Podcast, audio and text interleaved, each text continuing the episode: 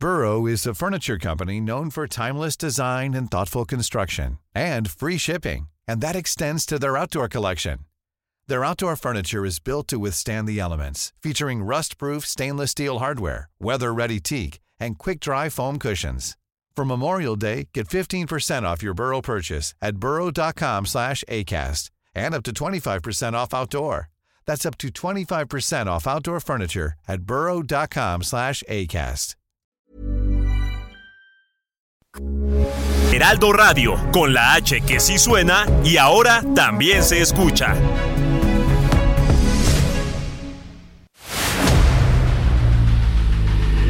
El dedo en la llaga. Había una vez un mundo en el que nadie creía. Un país de historias inexplicables. Una nación con personajes asombrosos. Santo Tomás tenía razón. Hay que ver para creer. El México increíble, las verdades que duelen, la voz de los que callan, el dedo en la llaga. Infórmate, diviértete, enójate y vuelve a empezar. El Heraldo Radio presenta El Dedo en la Llaga con Adriana Delgado.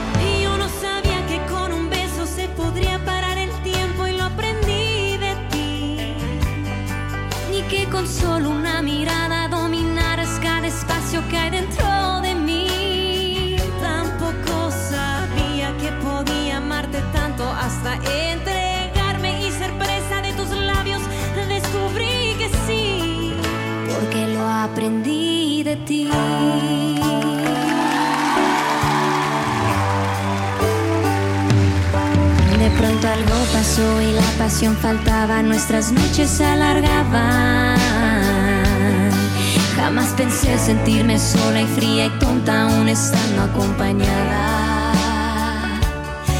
Después todo se volvió monotonía. Luego tantas mentiras que ya ni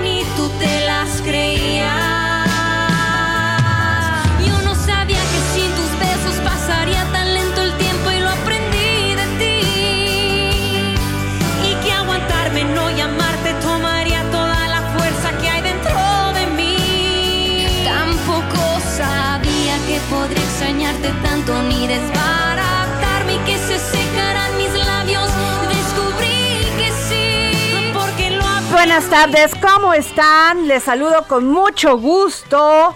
Y estamos escuchando Aprendí de ti con Hash. Y es que esta semana le vamos a dedicar todas las entradas musicales a este dueto de mujeres talentosas mexicanas. Y escuchamos Aprendí de ti.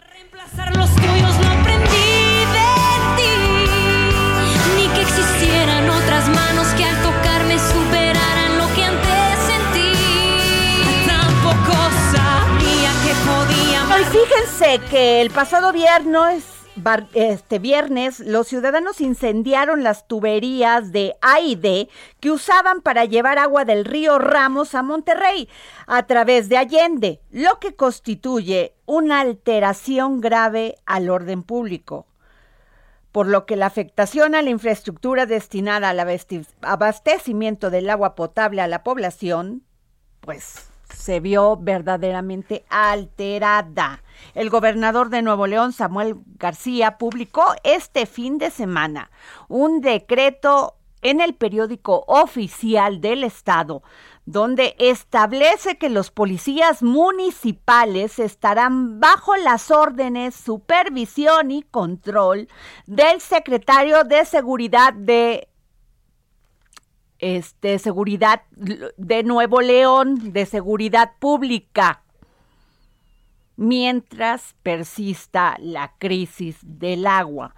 Y tenemos en la línea a Daniela García, corresponsal en Nuevo León del Heraldo Media Group, que nos va a dar pues información sobre esto porque se están poniendo las cosas difícil, muy difíciles en Monterrey y en Nuevo León. Adriana, muy buenas tardes. Pues el día de ayer se da a conocer que ante los actos de violencia y vandalismo que han afectado las instalaciones de agua y drenaje de Monterrey en las pasadas semanas, el gobierno de Nuevo León ya emitió un decreto que detalla que estas acciones constituyen una afectación grave al orden público. Fue a través de un decreto publicado en el periódico oficial del Estado, firmado por el gobernador Samuel García, donde se solicitó en reconocimiento de la autonomía municipal a las corporaciones policiales de los municipios del Estado para que de inmediato, dice, estén a disposición del secretario de Seguridad para establecer protocolos de resguardo y protección a las instalaciones. Se pidió a las corporaciones policiales municipales dar efecto a la declaratoria y que establezcan protocolos necesarios e idóneos, dice, para salvaguardar, custodiar y proteger las instalaciones del organismo público descentralizado, que es Servicios de Agua y Drenaje de Monterrey. También se exhortó a los alcaldes para que en el ámbito de sus atribuciones faciliten el cumplimiento puntual, oportuno y eficaz. Este acuerdo tiene una vigencia por tiempo indefinido hasta que persistan las condiciones de la crisis del agua en el Estado.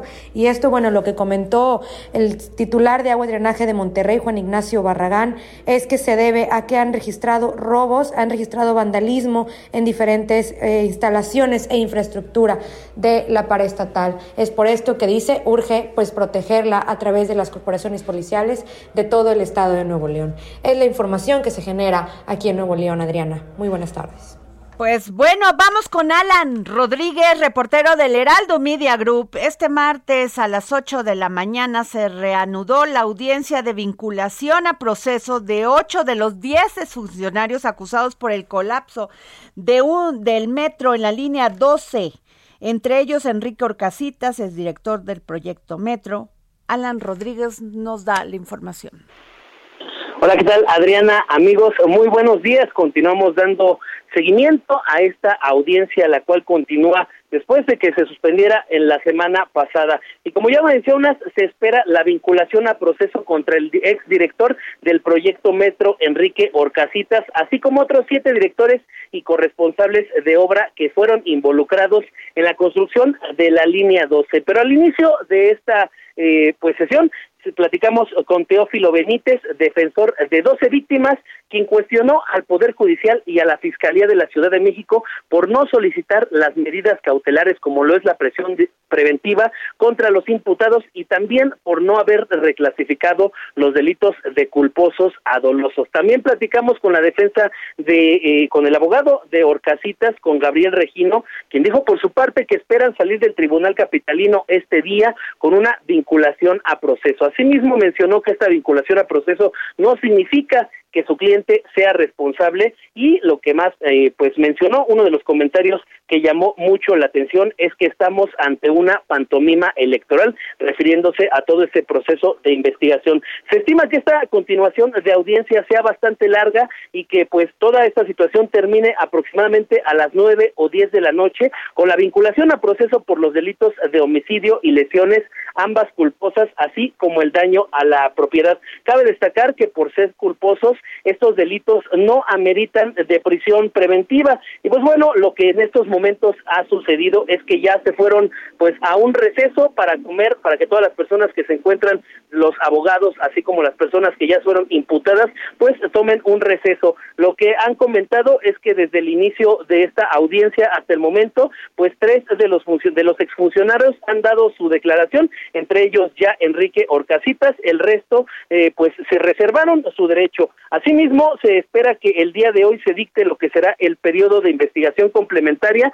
y se espera que este sea de seis meses, que pues es el máximo plazo constitucional que se les estará dando. Será dentro de aproximadamente unos 20 minutos cuando se retome esta audiencia y vamos a estar muy al pendiente de la situación que se genere. Por lo pronto, Adriana, amigos, es el reporte que tenemos. Continuamos desde las salas de juzgados del Poder Judicial de la Ciudad de México. Gracias, compañero. Y nos vamos con Javier Ruiz, porque los detenidos por la balacera de Topilejo ya están en el reclusorio norte y esta es su segunda audiencia. ¿Cuál es tu reporte, Javier? Hola, Adriana, ¿qué tal? Excelente tarde. Pues efectivamente se lleva a cabo esta segunda audiencia, misma que inició cerca de las 12 del día, a mediodía, y sin embargo, pues mencionar que tuvieron un receso de al menos una hora en lo que comían pues estas 10 eh, personas. Se les vincula o se les trata de vincular el día de hoy a proceso por los delitos principalmente pues de asociación delictuosa, delitos contra la salud, el utilizar armas exclusivas del ejército y también por intento de homicidio hacia elementos de la Secretaría de Seguridad eh, Ciudadana.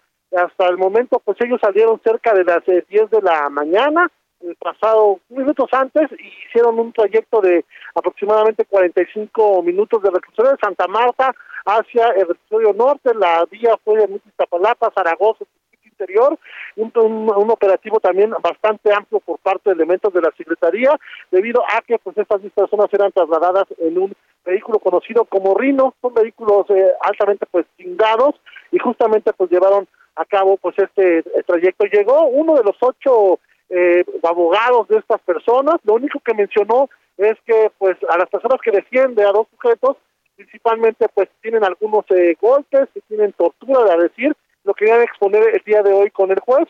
Y también eh, mencionó que pues muchos de ellos, al menos dos clientes, pues eh, no tienen nada que ver eh, con ningún cártel, mencionan que incluso algunos de ellos pues se dedican a la hojalatería, otro más a la mecánica y pues ingresaron estas ocho personas. Se espera que en las próximas horas pues se desahoguen estas estas ocho personas, estas diez personas y se hace el juez si desean o o hay los, los elementos suficientes para vincularlos a proceso y por supuesto también debido a cada cargo de las personas. Es una tarde pues bastante eh, complicada porque va a haber diferentes recesos y también pues espera que salgan prácticamente por la noche como fue el pasado viernes que pues prácticamente a las 3 de la madrugada pues fue que se determinó a estas personas que se habían sido detenidas de manera legal. De momento, Adriana, es el reporte que tenemos. Muchas gracias, eh, Javier Ruiz. Y fíjense que eh, Alejandro Moreno, presidente del Comité Ejecutivo Nacional del PRI,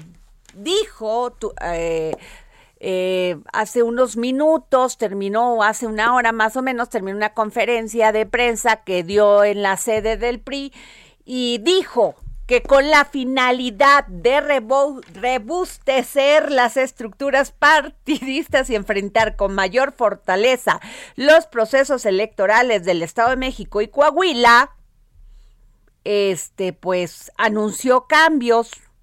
O sea que, a ver, se los voy a leer porque esto es interesante. Dijo que para fortalecer todo esto que se viene en el, en el próximo proceso electoral, pues eh, anunció que la Secretaría de Organización va a estar en manos de Graciela Ortiz, la Secretaría de Gestión Social de Sara Rocha, la Secretaría Jurídica de Israel Chaparro, la Secretaría de la Frontera Sur, Joaquín Hendrix, Sí, pues es, fue gobernador de Quintana Roo. Secretaría de Acción Electoral, Rolando Zapata Bello, que ya estaba ahí con él. La Secretaría de Medio Ambiente, Paulina López. Asuntos Religiosos y Sociales, Jorge Herrer Caldera. Secretaría Adjunta en Temas Digitales, Alejandra Andrade. Ándale, yo no sabría, yo no sabía que había una secretaría adjunta en temas digitales, pero bueno, estos son estos, estos otros tiempos. Representante ante el INE, Irán Hernández. Comisiones del Consejo Político, Ciencia, Tecnología y Educación, Salvador Jara. Administración Pública y Gobernanza, Nacho Peralta, el exgobernador de Colima. Órale. Combate a la pobreza, Alejandro Avilés.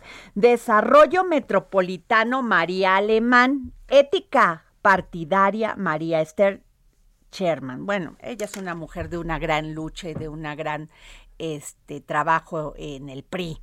Bueno, pero pues hay que analizar estos nombramientos. José Encarnación Alfaro, eh, representante de la corriente líder del PRI.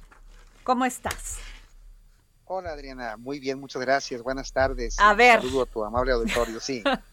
¿Qué te dicen estos cambios? El que más me llama la atención, y sí te lo tengo que decir, es Nacho Peralta. Y también debieron haber cambiado comunicación, porque gran, gran tema del PRI es la comunicación. Pero bueno, pues este, esa no la cambiaron. Pero a ver, Administración Pública y Gobernanza, Nacho Peralta, como por qué Nacho Peralta tendrá que estar ahí después de perder su estado. Bueno, también, si a esas vamos, también Alejandro Avilés perdió su estado, en fin, este también eh, eh, eh, la secretaria de organización perdió su, su, su estado sea, todos tienen, perdieron sus elecciones. Como Pero dicen en mi, allá- en mi, en mi pueblo, con la que le pisen. Pero más allá de los resultados electorales, por ejemplo, Chela Ortiz es una extraordinaria militante, es un cuadro muy formado, eh, con mucha experiencia en las lides eh, políticas electorales. Graciela Allá Ortiz, en Chi- ajá. eh, Graciela, es que le decimos Chela. Ajá. Este, eh, eh, ella es todo un cuadro, eh, es una gente a quien incluso Alejandro le ha encargado su promoción personal para la candidatura a la presidencia de la República. Así lo venía haciendo antes. O sea, dos varas, va- dos medidas. ¿Sí? ¿Es así? A ver, el, el- el equipo que integra era ya su equipo. O sea, no, no está incluyendo de ninguna manera a cuadros, este, a militantes de otras expresiones, de, de otra formación, eh, eh, de otro origen. Está simplemente reacomodando su propio equipo. A Entonces, ¿cuál negociación con los grupos y esto y que para fortalecer? No hay ninguna, ni siquiera los toma en cuenta. Ninguna, absolutamente ninguna, pero déjame decirte, eh, a nosotros nos preocupa el 2024, ¿sí? ¿Por qué? Porque es cuando tenemos que construir una alianza nacional que presente un proyecto de país alternativo y tenga alguna expectativa de triunfo frente al candidato o candidata de Morena. Ajá. Este comité ejecutivo que encabeza Alejandro no va a atender los temas de 2024. Este comité vence su periodo en agosto de 2023. Eh, Ellos, como bien dijo Alejandro en la conferencia de prensa, es el comité que va a atender los procesos de Estado de México y de Coahuila.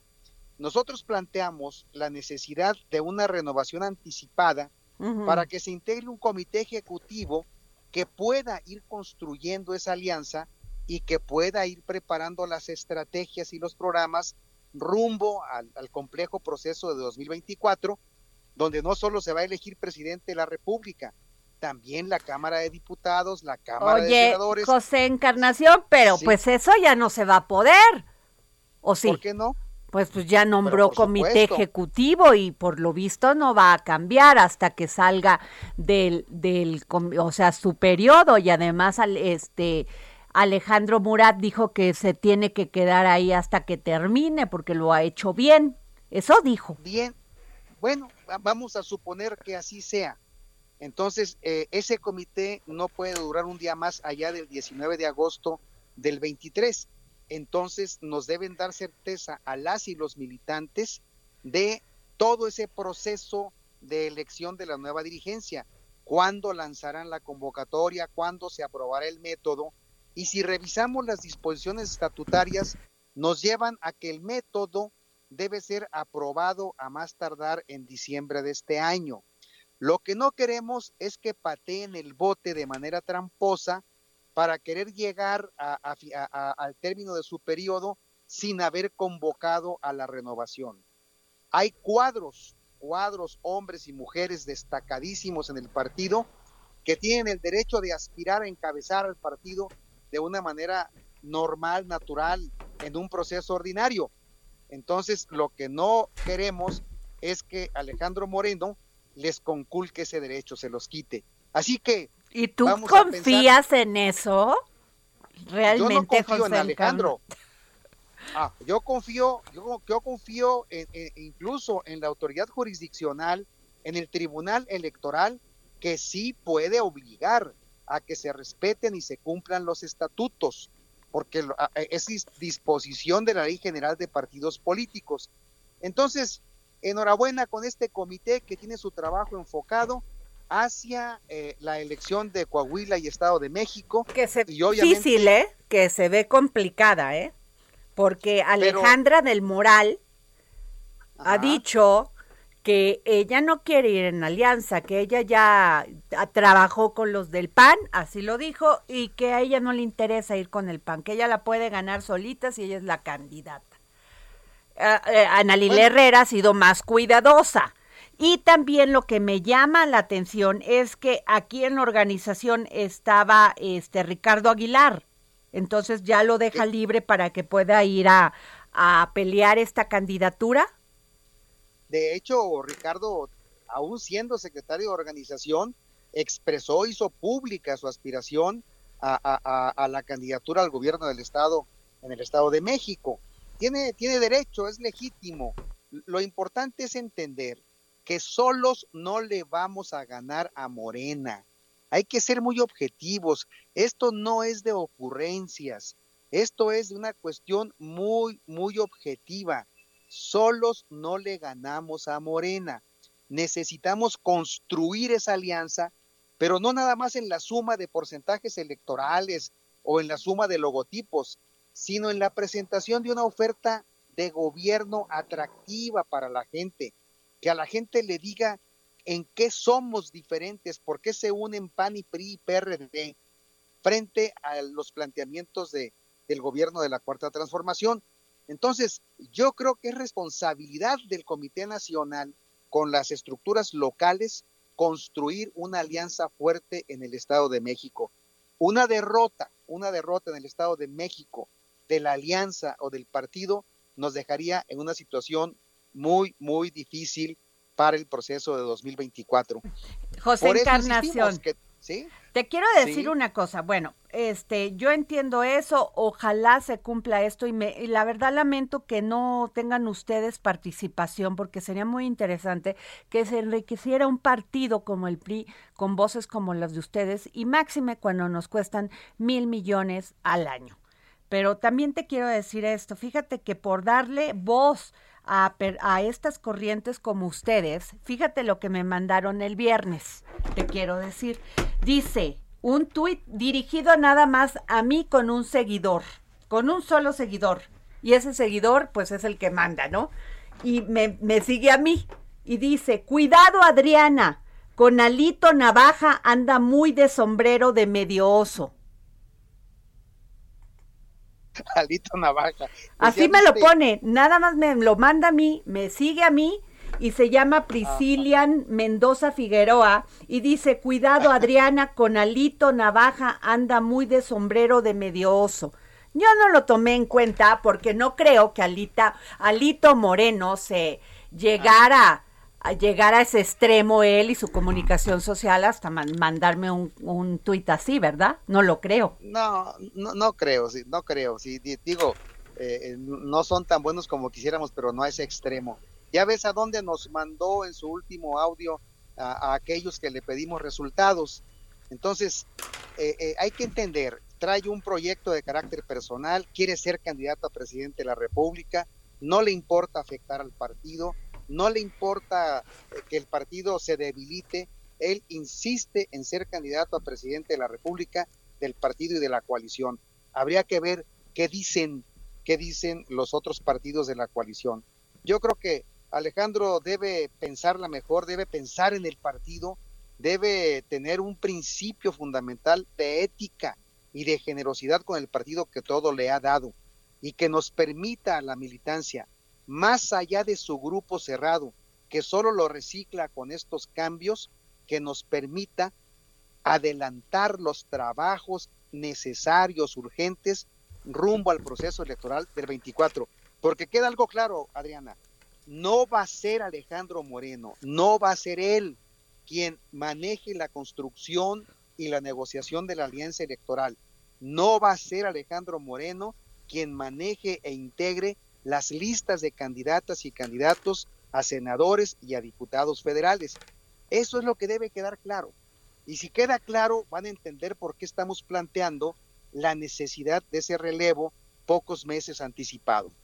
Claro, pues a ver qué sucede, porque es necesario, es necesaria la oposición en este país. Y no porque vayas en contra de Morena, sencillamente porque en un país que se jacta de tener una democracia que avanza, es necesaria la oposición. No le conviene ni a Morena. Exacto, exacto. Y, al propio Alejandro le, debe que interesar que al interior del partido existan contrapesos y voces que no somos disidentes, somos voces que pensamos con criterios distintos a los de la dirigencia y tenemos derecho de ser escuchados y ser atendidos. Es un mandato legal y estatutario. Pues muchas gracias, José Encarnación Alfaro, corriente de eh, presidente o representante, perdón, de la corriente líder del PRI. Gracias por tomarnos la llamada. Al contrario, gracias, buenas tardes. Y ahí le mando el tuit a Lito Moreno. Ándele. Hasta luego. Pasión faltaba, nuestras noches se alargaban. Jamás pensé sentirme sola y fría y tonta aún estando acompañada. Sigue a Adriana Delgado en su cuenta de Twitter arroba Adri Delgado Ruiz. Además, te invitamos a enviar tus opiniones y comentarios en texto o por mensaje de audio a través de WhatsApp al 55 2544 3334. Y si quieres escuchar El Dedo en la Llaga de El Heraldo Radio, en cualquier momento y donde quiera que te encuentres, descarga el podcast disponible en Spotify y iTunes.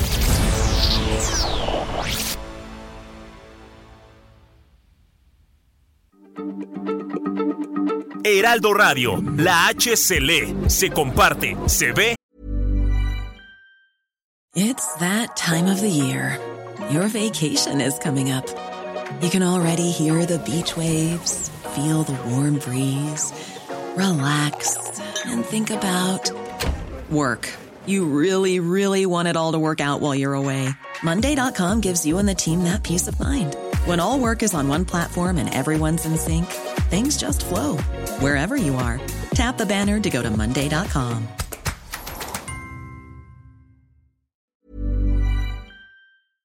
Y ahora también se escucha.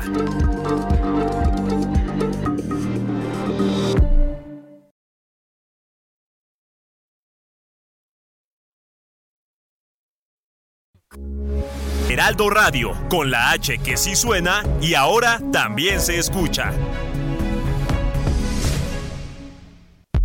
Sigue a Adriana Delgado en su cuenta de Twitter en arroba Adri Delgado Ruiz. Y envíanos tus comentarios vía WhatsApp al 55 25 44 33 34 o 55 25 02 21 04.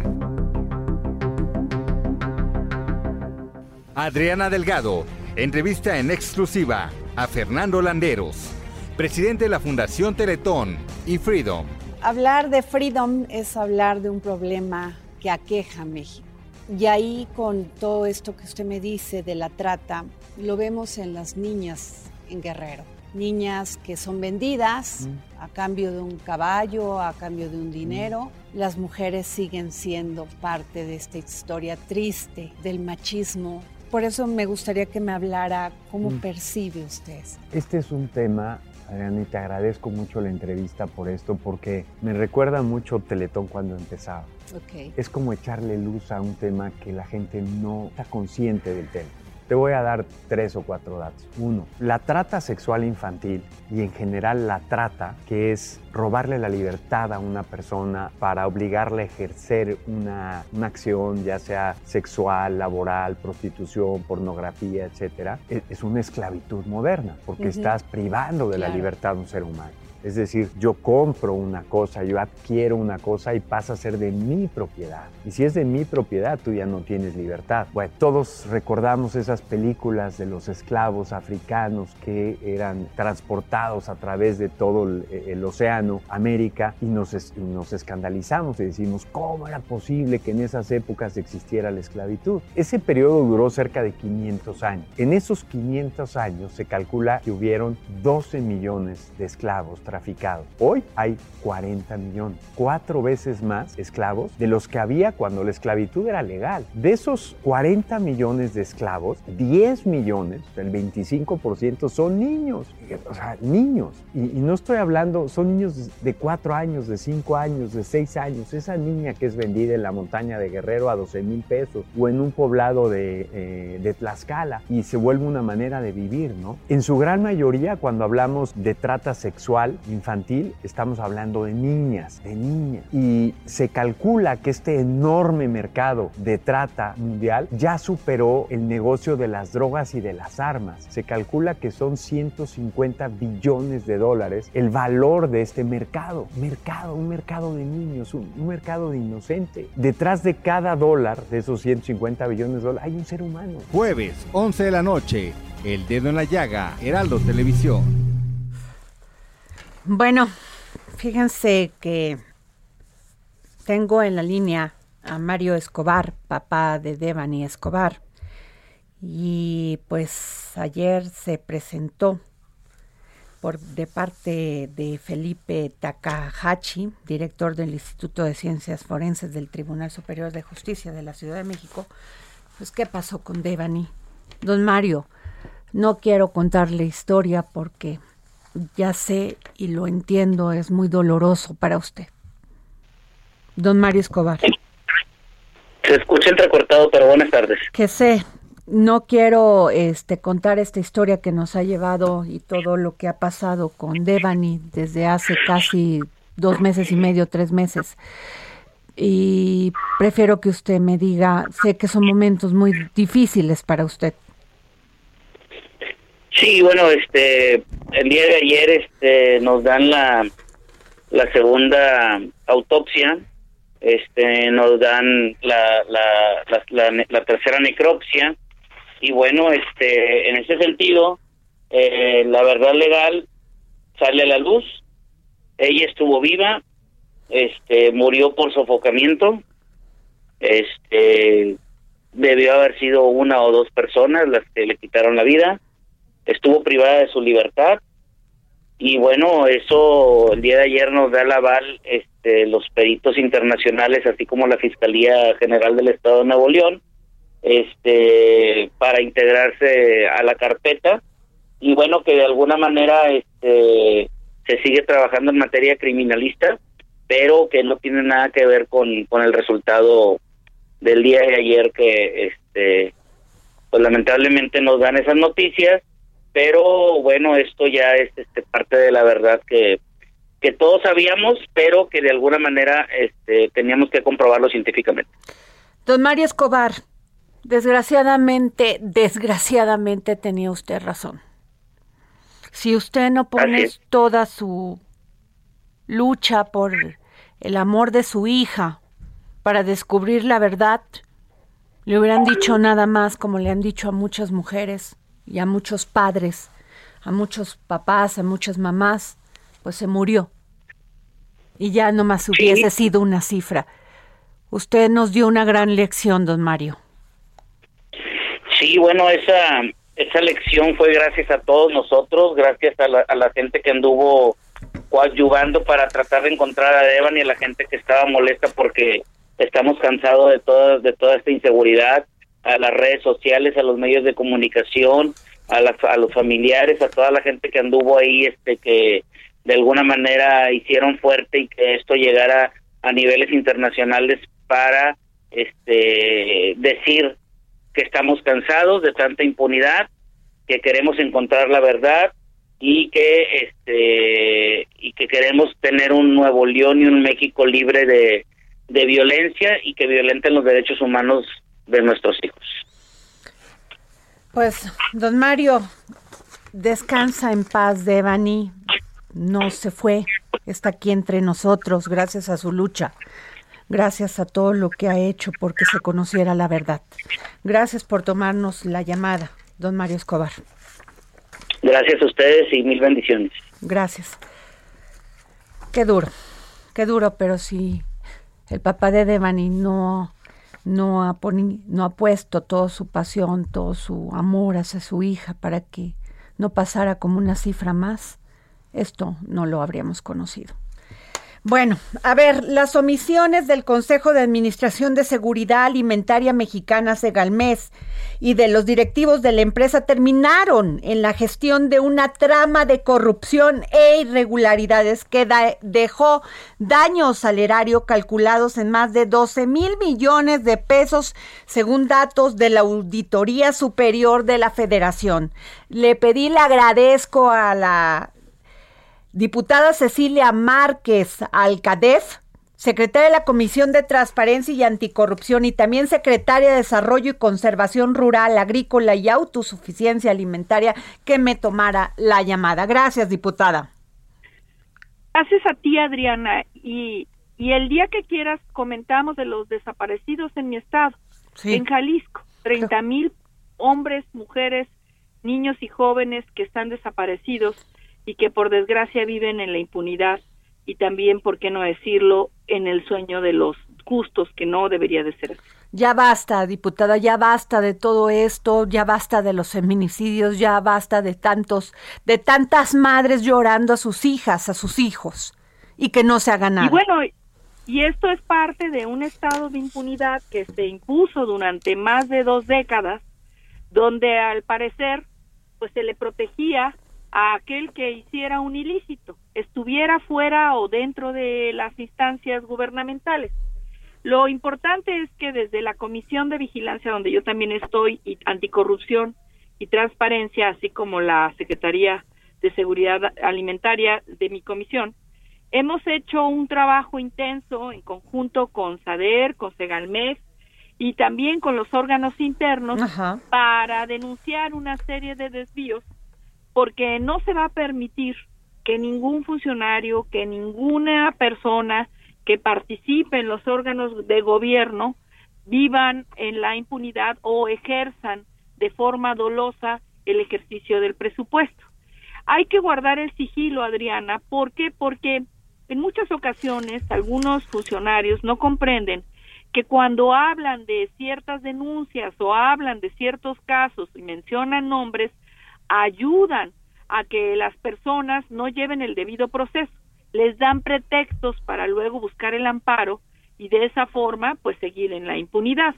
Pero lo cierto es que hay que este, subrayar el trabajo que ha hecho el nuevo titular de la dependencia de Segalmex, el profesor Leonel Cota, en el darle un seguimiento puntual el hacer que eh, las denuncias llegaran y ahora ya le compete a la Fiscalía General de la República el retomar con fuerza y con la mayor de, las, de los empeños este caso, porque no son uno ni dos, son miles de pesos en los cuales vale la pena saber quiénes son los que participaron en estos ilícitos. Y si participaron, pues que encuentren eh, lo más pronto posible eh, no solo la cárcel, sino que resarzan esta afectación al erario. Claro. Eh, diputada Cecilia Márquez, según esto, según la, la este, Auditoría Superior de la Federación, Segalmés carecía de políticas internas contra malos manejos para sancionar y para sancionar. ¿Qué nos dice usted de esto? ¿Cómo se el permitió? Problema es que eh, el problema es que muchas de las normatecas de los órganos de gobierno no han sido actualizados en su totalidad o las aceptaciones tienen que ver con los consejos, ¿no? O a veces hasta no quiero pensar omisiones de los mismos consejos, ¿no? Y ahí es donde también eh, se le está solicitando a la propia Fiscalía General de la República ejerza las acciones para que eh, se llegue hasta el fondo. ¿Quiénes participaron? ¿Quiénes fueron omisos? ¿Quiénes desviaron? ¿Quiénes no hicieron su trabajo? ¿Quiénes omitieron la aplicación de protocolos? Sí existen normatecas, este Adriana. Si tú checas este las normatecas y protocolos del INS, del ISTE, de la todo lo que tiene manejo de inocuidad, ¿qué quiere decir? Alimentos, salud, y hay normas y se manejan con normas. Ahí hay que revisar quiénes fueron los omisos y quiénes realmente participaron de esos ilícitos o presuntos ilícitos, porque no nos compete a nosotros, o sea, a nosotros la comisión nos toca señalarlo al igual que los órganos internos de control. El que la función pública y que también la auditoría superior hagan su trabajo, solicitarlo para que se aplique en un estudio para que le dé las pruebas a la Fiscalía General de la República. Y ahora sí, la pelota está en la Fiscalía General de la República. que se aplique todo el peso de la ley en esa investigación para que los jueces puedan dictaminar conforme a derecho. Pues ojalá así sea, diputada Cecilia Márquez, eh, secretaria de la Comisión de Transparencia y Anticorrupción y también secretaria de la Comisión de Desarrollo y Conservación Rural, Agrícola y Autosuficiencia Alimentaria. Gracias por tomarnos la llamada para el dedo. No, gracias a ti, Adriana. Y mm. hay que rescatar que no se va a permitir ninguna eh, cuestión de corrupción o impunidad de ningún funcionario del nivel que sea. Y ahí es una buena advertencia para todos aquellos que tienen esas grandes responsabilidades, que sepan que no es su dinero, es el erario de el pueblo de México. Muchas gracias, diputada. Pues advertidos todos advertidos. Bueno, a Sobre advertencia no hay engaño. Así es, totalmente. Bueno, y nos vamos con Mario Miranda, reportero del Heraldo Media Group, porque fíjense que hoy en la mañana encontraron a un recién nacido, recién nacido, abandonado en la colonia Lomas de Padierna. Mario.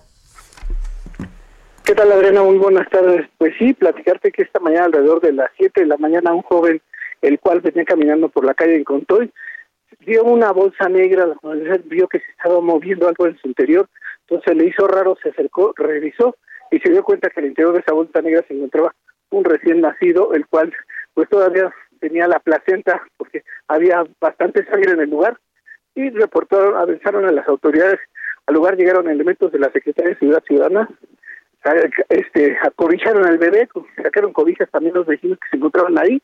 Llegó una ambulancia del Escuadrón y Rescates y Urgencias Médicas, revisó al bebé, quien afortunadamente se encontraba en buen estado de salud.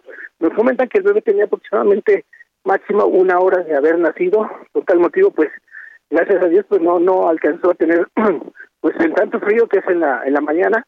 Entonces, este bebé estaba en buenas condiciones. El bebé, después de revisar los del ERUM, se los entregaron a los elementos de la Secretaría de Seguridad Ciudadana quienes los llevaron al Hospital Pediátrico de Coyoacán, donde se le seguirá dando la atención médica para checar que esté en buen estado de salud y posteriormente será puesto eh, a bueno, será este, entregado al DIF. Pues muchas gracias Mario, gracias por tu reporte. En el primer semestre del 2022, la Secretaría de la Función Pública sancionó a 97 licitantes, proveedores y contratistas que infringieron la ley. Del primero de enero al 30 de junio del 2022, los órganos internos de control y la Dirección General de Controversias y Sanciones en Contrataciones Públicas impusieron multas por un total de 114 14.49 millones de pesos. El número de licitantes, proveedores y contratistas inhabilitados es de 73, con periodos que van de tres meses a los tres años, nueve meses. Los primeros motivos de sanción fueron, ojo, ojo y oído, proporcionar información falsa en los procedimientos de contratación incumplimientos contractuales que causaron daño o perjuicios graves y la no formalización de contratos adjudicados. Y con ello también las empresas fantasmas que les encantan y que tenemos tanta información y qué bueno que la Secretaría de la Función Pública se está poniendo los guantes para darle batalla a la corrupción. Y bueno, también les cuento que hay un tema muy interesante porque Mario Delgado presentó una acción de inconstitucionalidad para que no aplique a las corcholatas. Bueno, lo, lo decimos así porque el presidente lo menciona así la inelegibilidad como candidatos si han sido sancionados por el Tribunal Electoral del Poder Judicial de la Federación y por el Instituto Nacional Electoral por actos anticipados de campaña. Porque pues están, yo la verdad no entiendo esto. En eso fíjense que entiendo qué reglas y lo hemos comentado con José Antonio Crespo. Pero ¿por qué las cosas no son libres, así con cara de frente a la ciudadanía. ¿Por qué tienen con todo esto que ocultarse? sería mucho más honesto decir si quiero voy a ir a tal y pues que el pueblo sea quien los juzgue. Y eso es muy fácil y se ve en las votaciones en cada proceso electoral. ¿Por qué quieren meterse el INE en todo? Con todo respeto, lo que tiene que vigilar y de hecho ya entrar verdaderamente en una discusión es que no les demos tanto dinero a los partidos. Porque ¿cómo es posible que le demos mil millones al PAN, mil millones al PRI, para que sus dirigentes hagan que medio hacen para ganar una elección o ser competitivos electoralmente? Y pagar la burocracia que tienen en todos sus comités ejecutivos nacionales y, sus comités ejecutivos este, estatales. Yo creo que debemos empezar en este país a hacer una gran reflexión de qué queremos los ciudadanos. Mil millones alcanzan para muchas cosas, por lo menos para equipar de Internet a muchas escuelas primarias que necesitan que los niños estén comunicados y enlazados. Les dejo esta reflexión y perdón por la pasión, pero la verdad sí enoja. Y nos vamos con Ramsés Pech, experto en energía. ¿Cómo estás, querido Ramsés? ¿Cómo estás, Adriana? Te mando un saludo. Oye, me apasioné mucho, ¿verdad? No, estuvo muy bien, ya me quedé tanto dinero. Oye, ya, basta, Ramsés. Oye, Gómez Fierro otorga suspensión definitiva a compra obligada de gas a Pemex y las y la CFE. ¿Qué piensas? Bueno, ya creo que también el presidente lo comentó, dice que se va a hacer una investigación sobre esta sobre este juez, pero yo creo que lo más importante aquí es que se está dejando un precedente y creo que aquí hay una una contrariedad de los discursos que se están dando. No sé si recuerdas que hace como 15 días o 20 días que se hizo la inauguración de lo de la primera etapa de la refinería Olmeca, donde el director de Pemex comentó que había un acuerdo con Transcanada para traer más cantidad de gas bueno, yo creo que si hoy en día se va a permitir la inversión, el presidente fue a Estados Unidos comentando que iba a poner la disponibilidad de más de mil kilómetros de ductos para transportar gas natural, creo que debería de estar libre la competencia para que quien quiera gas pueda decidir a quién comprárselo, ya sea la Comisión Federal de Electricidad, ya sea Pemex, ya sea un privado, y creo que eso es lo que podría ayudar al libre mercado hoy que el precio del gas, del gas natural está casi 120% más caro comparado con el año pasado.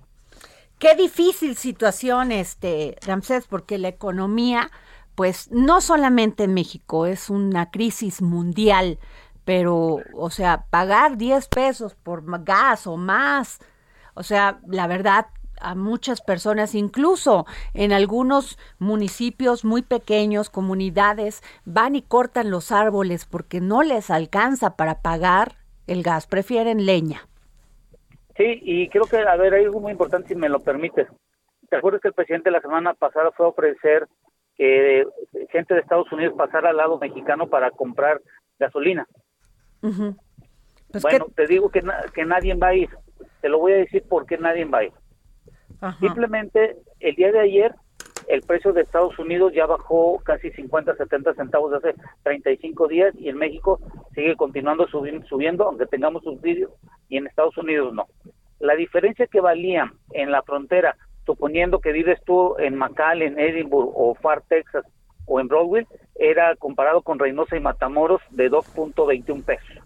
Pero acuérdate que tienes que cruzar unos puentes y el peaje de ida y vuelta te cuesta casi 4.50 dólares imagínate una persona que tiene que ir a cargar su tanque, va a perder tres horas. Imagínate 7.25 horas que le pagan entre el peaje y las tres horas que perdió, ya perdió 27 dólares contra un ahorro de más o menos 11 centavos. Entonces aquí pues la pregunta es, nadie va a ir.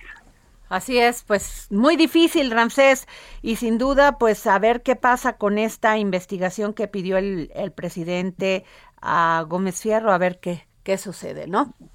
Sí, yo creo que deberíamos de dejar un poquito a la parte que, emite lo de la parte de las leyes y recordar que en México no había precedentes de referente a lo que ha hecho Juez Fierro, porque acuérdense que nosotros con la reforma energética todo lo que estaba en la parte legal es nuevo y se está causando precedentes. Aquí lo importante es ayudemos a los jueces que tengan la información necesaria y como comentó el presidente, si hay alguna documentación que no fue la correcta, bueno, establecer si hubo una sanción o una mala interpretación o un por parte de alguno de las Así es. Pues muchas gracias, Ramsef Spech. Oye, Jorge y Jorge Sandoval, y bueno, fíjate que estoy leyendo un tuit de Carlos Iriarte Mercado de quien ha tenido varios, incluso el presidente del Comité Directivo Estatal del PRI en el, Estado, de, México. pues también renunció a su responsabilidad en acción electoral.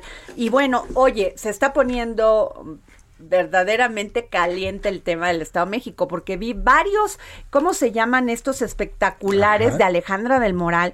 Pero no me gustó, rojo de fondo y ella con un suéter negro, ella es muy bonita y además es joven. No entiendo quién le hizo esa publicidad, pero también el ex alcalde de Whisky Lucan pues, ah, o sea, que también y que va a entrar también a la competencia y esto de la alianza yo creo que no se va a dar, que también tiene posibilidades. Así es. Este, con una publicidad así con sombrero y viendo como de lado. ¿Quiénes son los publicistas? Así como Alito Navajas. No, bueno, muy malo. A mí me cae muy bien Enrique y me caen todos muy bien. No es una cuestión personal, es una crítica en el caso del PRI a un partido que nos cuesta mil millones de pesos. Pero bueno, nos vamos para seguir poniendo el dedo en la llaga. Hasta mañana. Porque lo aprendí de ti.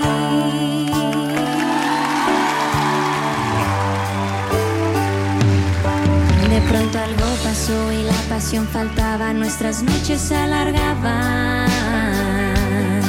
Jamás pensé sentirme sola y fría y tonta aún estando acompañada. Después todo se volvió mono. El Heraldo Radio presentó El Dedo en la Llaga con Adriana Delgado.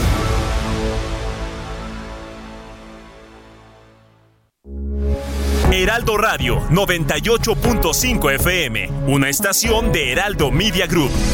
Transmitiendo desde Avenida Insurgente Sur 1271, Torre Carrachi, con 100.000 watts de potencia radiada.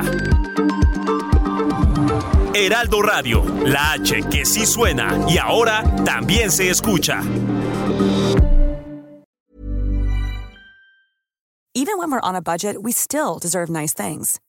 Quince is a place to scoop up stunning high-end goods for 50 to 80% less than similar brands. They have buttery soft cashmere sweaters starting at $50, luxurious Italian leather bags, and so much more. Plus, Quince only works with factories that use safe, ethical, and responsible manufacturing. Get the high-end goods you'll love without the high price tag with Quince. Go to quince.com/style for free shipping and 365-day returns.